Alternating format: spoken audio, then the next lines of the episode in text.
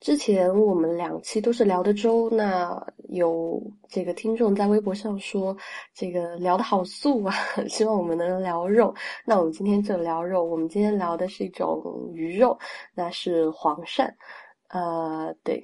啊，吃肉的话，连鱼肉也算肉啊？鱼肉不是肉吗？鱼肉是肉的，这个啊，至少有有一种素食是把鱼肉排除在外面的。对，对。哦，好啊，好啊。对。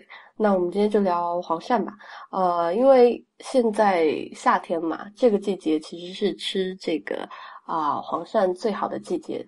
昨天是小暑的最后一天，那中国有句古话叫“小暑黄鳝赛人参”，嗯，啊，其实这句话讲这个赛人参，可能是因为中医的，从中医的角度讲说啊，这个。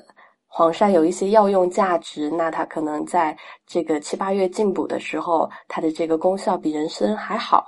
但是特别选在小暑的这个时间呢，也有一个重要的原因，就是啊七八月份是黄鳝最肥美的时候，所以大家啊一定要在这这两个月抓紧时间吃一点鳝鱼，吃一点黄鳝，要不然这两个月不吃后悔一年。对，然后希望所有人都能够啊实践这个当季而食的这件事情。嗯，好的。哎，那个你给大家介绍一下在各地的这种鳝鱼的烹饪方法呗。啊，其实鳝鱼这个东西啊，真的是就我也查了一下资料，就是在至少在中国大陆，基本上除了青藏高原，每个省份都会有。那现在在这个呃。做菜的方面比较出名的三个地区做鳝鱼比较出名的一个是江南，一个是广东，一个是四川。那而且有一点很有意思的是，除了这个呃江南，现在很多这个广东的餐厅和北京的餐厅啊，当然四川餐厅就肯定是，就是这些的这些鳝鱼都是从都是选用的四川的鳝鳝鱼。这一点我们我们一会儿再讲。那江南的鳝鱼，它是有一个最出名的，是叫长鱼宴。江南人称鳝鱼为长鱼，就是因为它很长嘛。对，然后他们有一个很出名的是，那会儿在清末的时候，有最多的是一百零八道菜式都是用鳝鱼来做的。其中的一个代表菜有炝虎尾，还有大家所知熟悉的这个响油鳝糊，还有大烧马鞍桥。对，那就哎，这个虎尾就是暗指这个鳝鱼长得像虎尾的对，它其实是暗指这个像老虎的尾巴。其实呛虎尾就是选用它，它比较特别，就是它是选用呃跟小拇指差不多粗细的这样的鳝鱼，就是是非常非常小的。然后取这个鳝鱼一整条划开以后，啊，长长细细的，就是寓意它像老虎的尾巴，但是。它就是做法，我们这里先不讲，但是它最后出来的这个形状就是，呃，像一条老虎尾巴一样，非常的漂亮。对，哦，那大烧马鞍桥，那就是说它这个出现的，呃，最后这个菜品呈现的是一个像桥一样的形状的。对，就是它有一点弯曲的，因为它选的是就是粗一点的，就是刚才我们讲这个呛虎尾是选的。小拇指小拇指粗细的，然后这个大商马鞍桥呢，就是选择的大拇指粗细的这样的啊鳝鱼，可能还可以再再大一点，对。然后他把这个鱼把它剖开以后，选中段，就就大概宽度的话，应该有个五六厘米吧，对。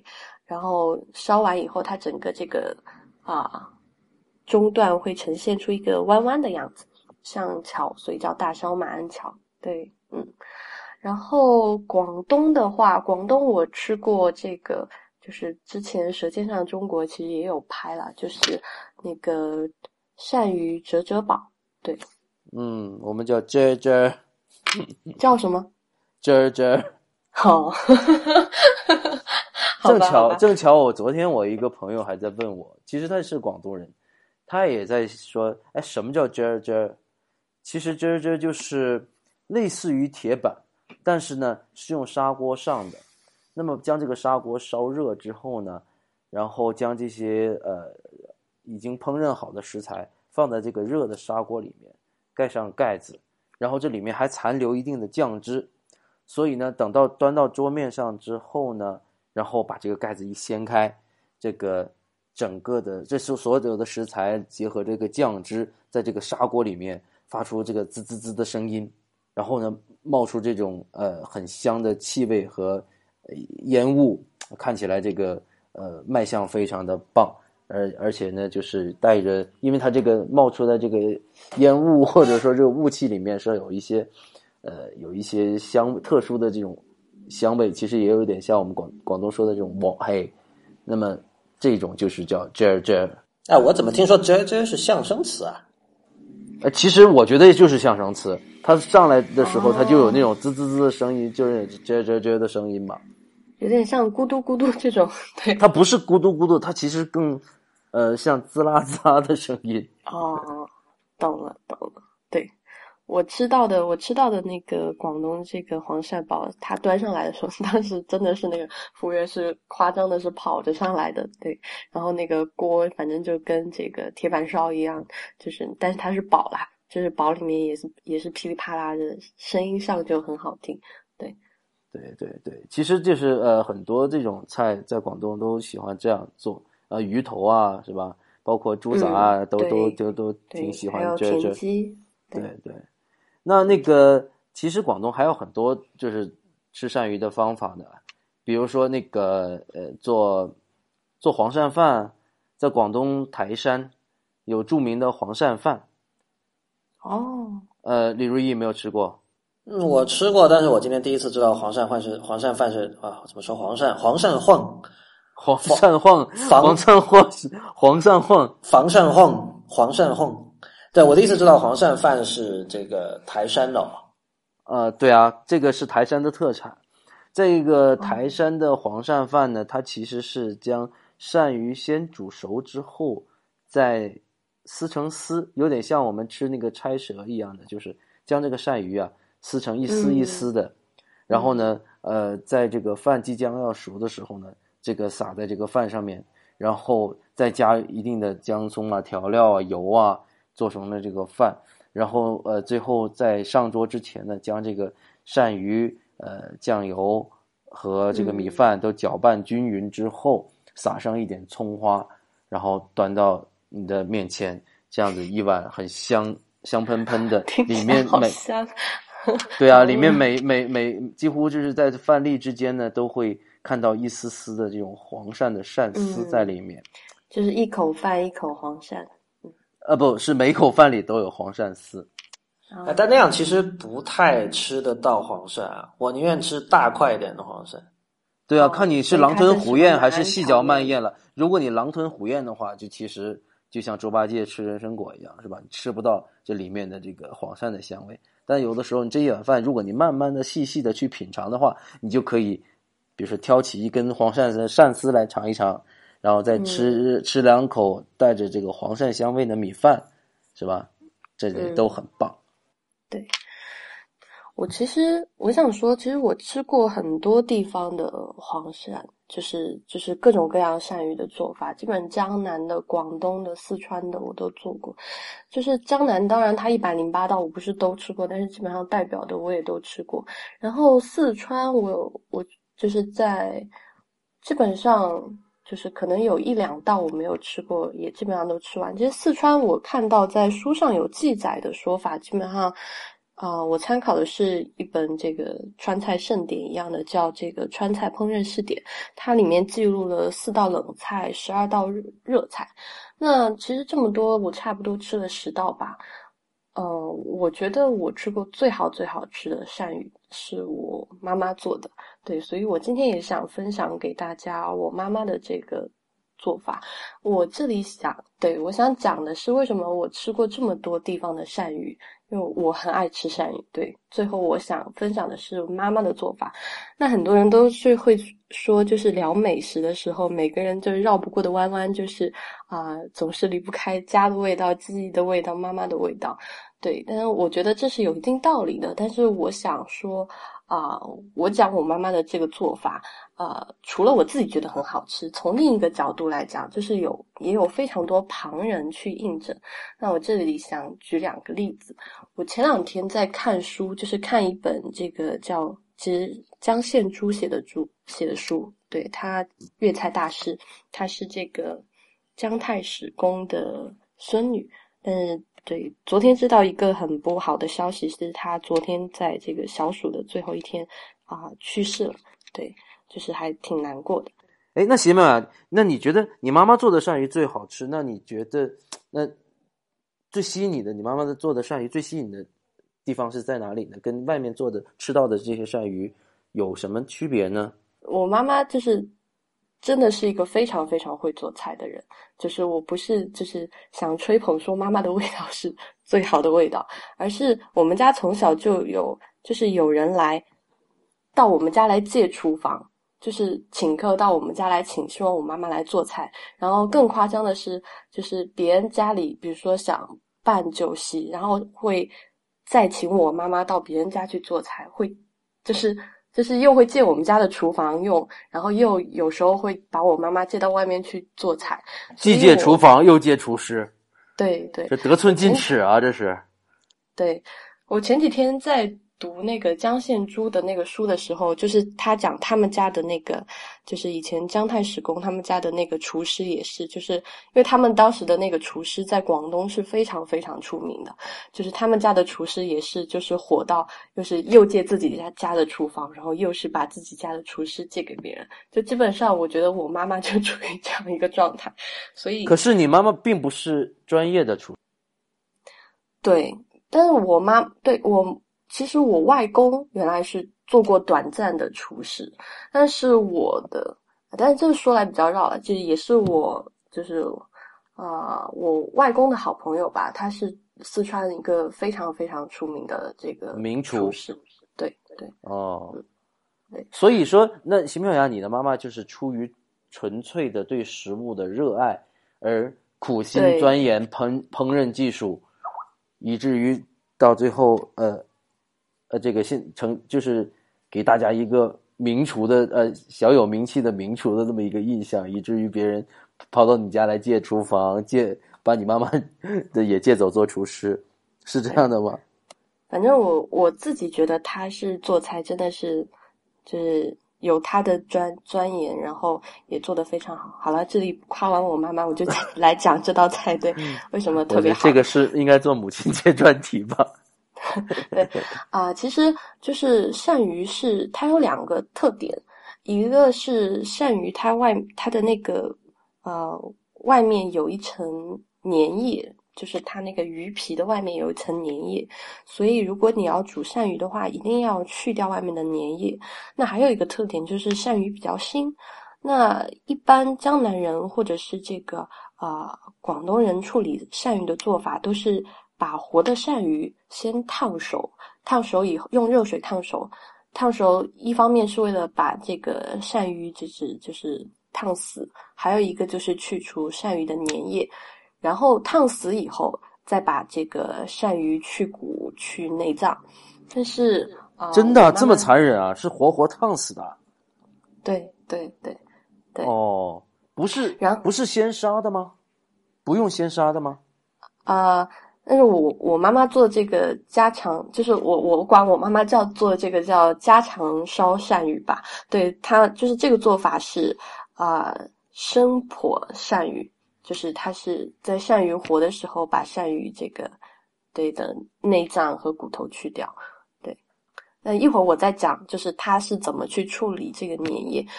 对，然后那就是第一个是说处理这个粘液的方式是不太一样的。那第二就是去腥，呃，基本上在江南还有广东做法，其实四川有些地方也会这样，就是去这个黄鳝的腥是通过加胡椒粉、白胡椒粉，对，来掩盖住这个鳝鱼的腥味。但是我我妈妈做这道菜，它不是通过胡椒粉的方式，而是通过这个泡菜，四川的四川的泡菜。泡菜对，因为它这个泡菜本身有这个发酵的香味，然后还有这个酸味，所以它会掩盖掉就是这个鳝鱼的腥味，而然后极大的酸爽啊，对对，极大的提升这个鳝鱼的这个鲜味。对，这是第二个不一样的。嗯，所以然后我想讲说，第一个不一样和第二个不一样带来的这个口味上的差别。那第一个不一样，比如说，如果我们是按照江南的吃法，是把这个鳝鱼啊先烫熟以后再杀，那它可能就是就是吃这个鳝鱼啊本身的香味，就是就清烫鳝鱼的味道。但是我妈妈处理年夜是啊先把鳝鱼啊活的去骨去内脏，然后呢用。盐水把它洗干净，但是即使用了盐水，也洗不到、洗不掉那个粘液的，所以他会把这个鳝鱼炒一下。那炒一下的这一步其实很微妙，一方面他炒的时候去掉了粘液，那另一方面在炒的过程中又发生了这个叫美拉德反应，就是美纳反应，就是基本上就是这个。高温的时候，蛋白质和糖这些发生的反应，就像我们平常烤肉闻到那种焦香味，那炒制的时候，鳝鱼也会有焦香味出来，所以它会带来新一层的这个风味。用水烫和用油炒，这个处理鳝鱼的这两种方法是各有千秋的，是各有各不同的风味的，是吗？还是油炒更好一点？嗯，我觉得。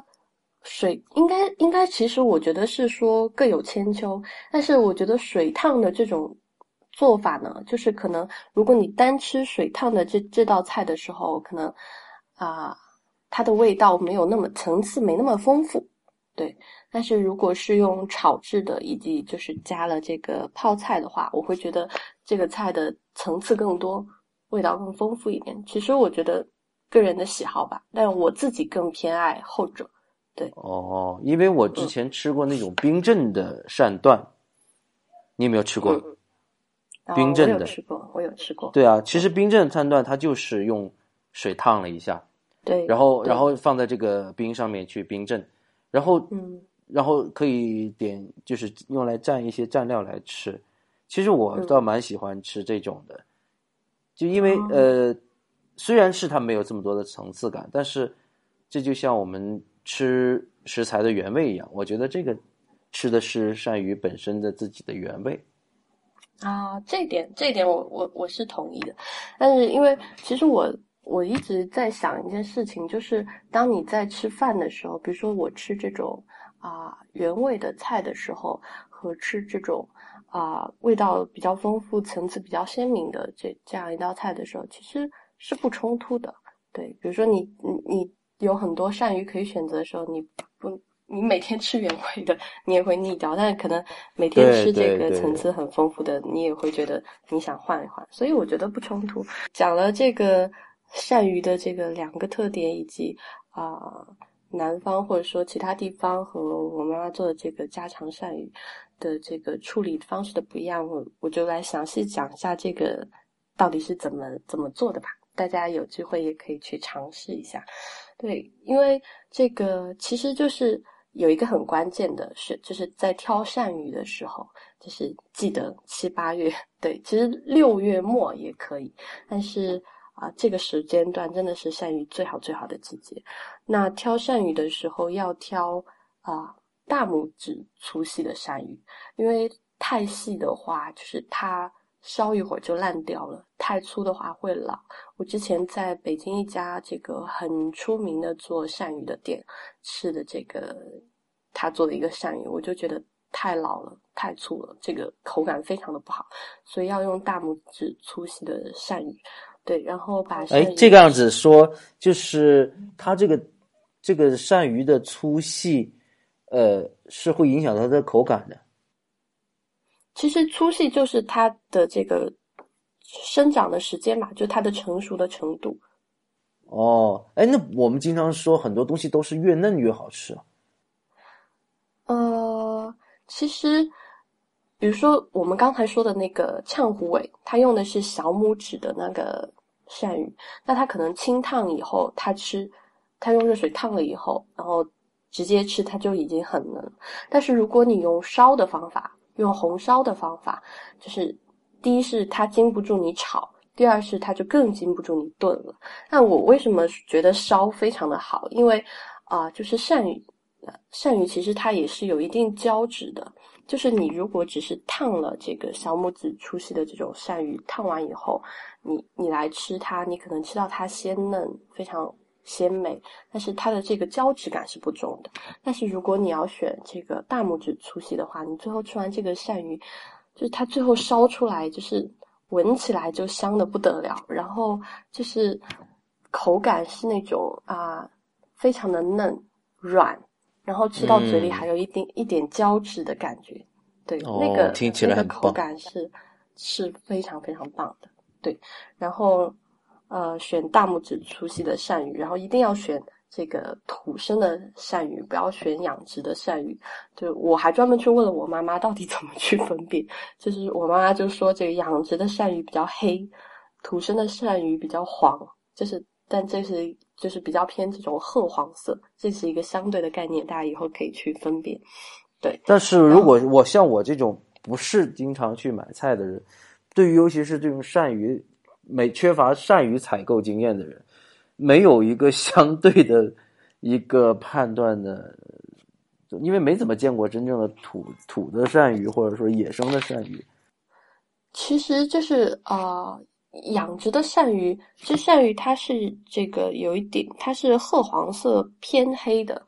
但是如果养殖的鳝鱼，它的脊背会特别的黑，对，就是它的那个黑色很重，对，这是我妈妈的原话，对。然后，所以我们应该选土鳝鱼会更好吗？对，就是味道会好很多，啊，对。然后选好鳝鱼，然后把它这个。啊，在它活的时候去骨去内脏以后，就把它切成大概五厘米的这个中段，对，就是切成五厘米的这样一段。嗯，切完以后，那洗干净就可以开始下锅炒了。那下锅就是啊，下锅炒的这里有一个也很要想说的，就是炒鳝鱼，就是一般是会菜籽油一点菜菜籽油一点猪油。那猪油在这里有两个作用，一个作用呢是。啊，让它的这个一个作用是增香，那还有一个作用就是它在猪油在这个鳝鱼烧制的时候，可以让鳝鱼变得更柔软。对，主要所以一定要放这个猪油，这个出来的味道和你光放这个菜油是差别非常的大的。基本上任何地方就是，其实江南也是，他们烧鳝鱼也也一定要放猪油。对，然后把这个油烧热，然后把鳝鱼倒进去炒，炒到。呃，大概鳝鱼有一点微微卷曲，然后外面的那个，因为刚才我们不是说了，鳝鱼外面的是有粘液的嘛，把这个粘液炒干，然后这个鳝鱼炒香，就把鳝鱼盛出来。我盛出来以后，一定要洗锅，因为锅上面你不洗锅的话，锅上面是很容易有那个残留的粘液的。对，所以一定要洗锅，只要把锅洗干净，然后洗干净以后，就是再放热油。然后再下这个葱姜蒜，然后再下这个四川的招牌就是豆瓣，然后豆瓣要剁细，然后再下泡菜，就是泡菜最好有这个泡的红红的这个泡辣椒，然后再下一点这个泡子姜，就是有这两个就足够香了。然后下这，然后再放一点点花椒，然后炒炒香，炒到出香味的时候倒入鳝鱼，然后再炒两下，然后。这个时候就差不多炒两下就可以了。你在，因为我们家烧鳝鱼都会用鸡汤，对，我不知道就是别的地方是怎么做法，对，就是你再加入备好的这个鸡汤，然后加鲜汤烧十五分钟。对，那刚才前面讲了怎么去处理这个鳝鱼，那是烧十五分钟以后，其实总共要烧二十分钟。那最后五分钟我们要下配菜，就是。我最喜欢的这个家常烧鳝鱼的配菜是蒜苔。哦，好特别。对，因为蒜苔它本身就是有一点那种蒜的味道，然后会会去腥。那同时，而且那个蒜苔有一点甘甜味，就是一而且这个蒜苔非常重要的一点就是一定要选很嫩的新蒜苔，就是老蒜苔就完全不行。这一定要选新蒜苔，新蒜苔出来的那个呃嫩度，还有甜度，还有这个真的是完全的不一样。然后烧到十五分钟的时候，你再把这个新蒜它也是切成切成段五厘米左右，然后再加进去，对，然后这个时候你就你就。开大火让它炖一下，再炖个五分钟，然后把汁差不多收干。然后这收干到你要看到，一定要看到这个汤里面有一点胶质出来了。这个时候熬到最后的时候，这个怎么判断这个汤里面有胶质出来？这很重要。这是整道菜，就是你会发现那个熬出来的这个这这个家常烧的鳝鱼是发光的，就是锅里面的那个。鳝鱼是是鳝鱼上面鳝鱼本身发光，还是那个酱汁有点发光啊？酱和鳝鱼都有，就是是那种有一点就是啊，酱鱼是是什么？鳝鱼是就是因为它本身就是比较滑嘛，然后但一般它会有一些光泽，但是你会发现烧到十五分钟的时候，那个光泽感会非常的好，就是非常的亮。然后整个汤汁会变得很浓稠，就好像你就是你熬猪蹄或者是熬这个鸡爪子一样，就是那个汤会变得很浓稠，而且会有光泽感。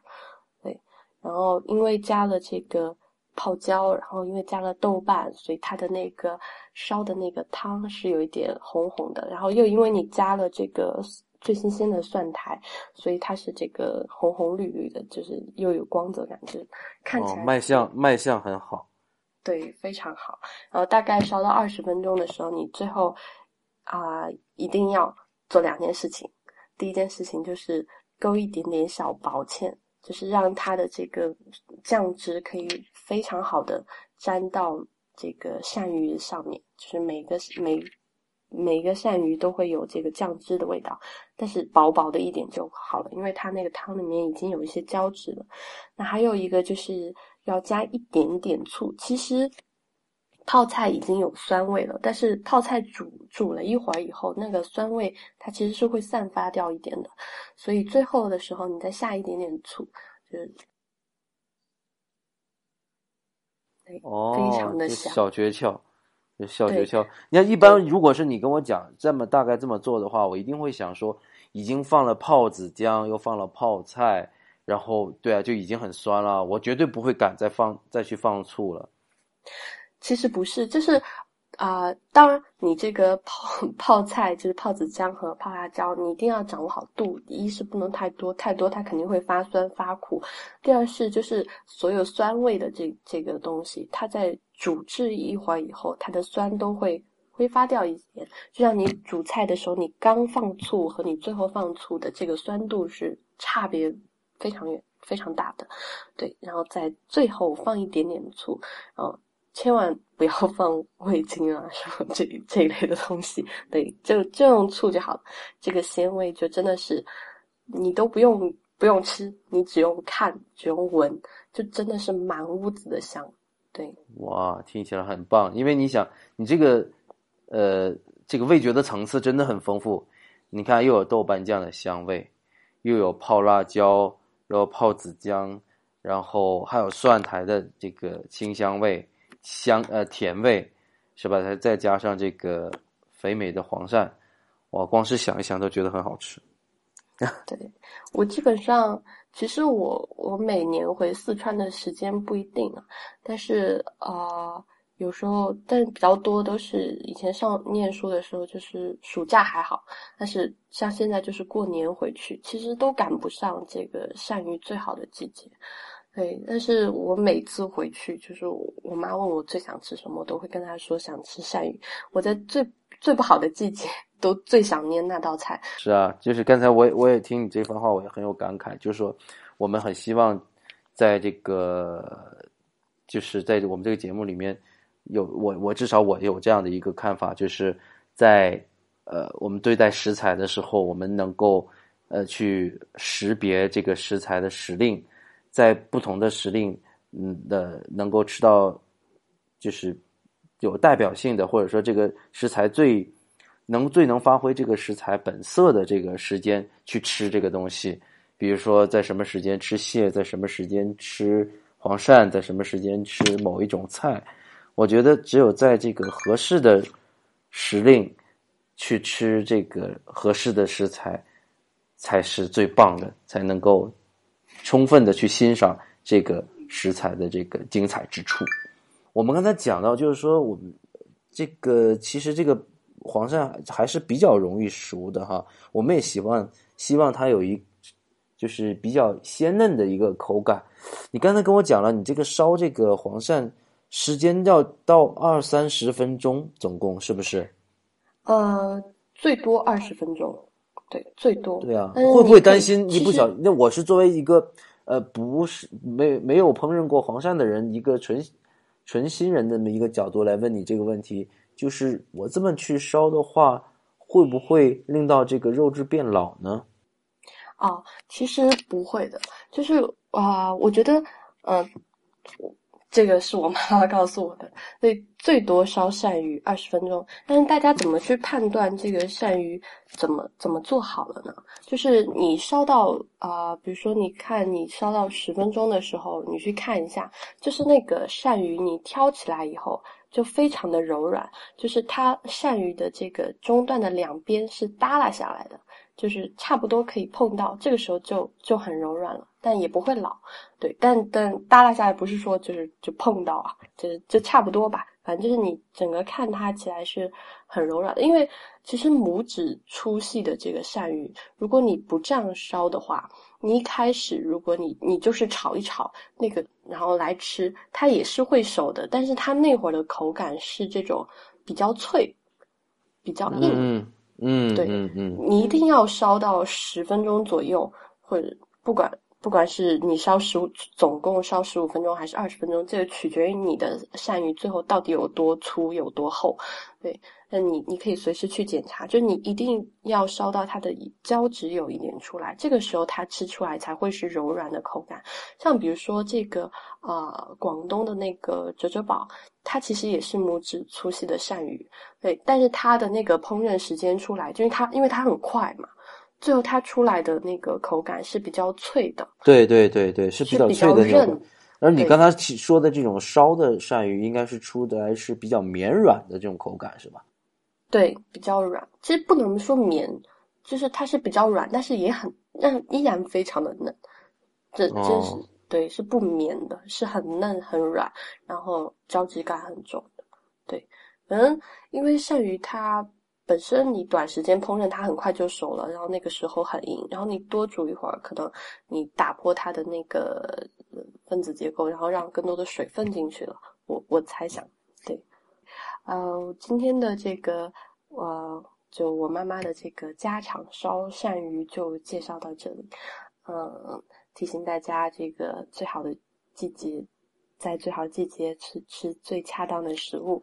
那这这两个月就不要错过黄鳝了。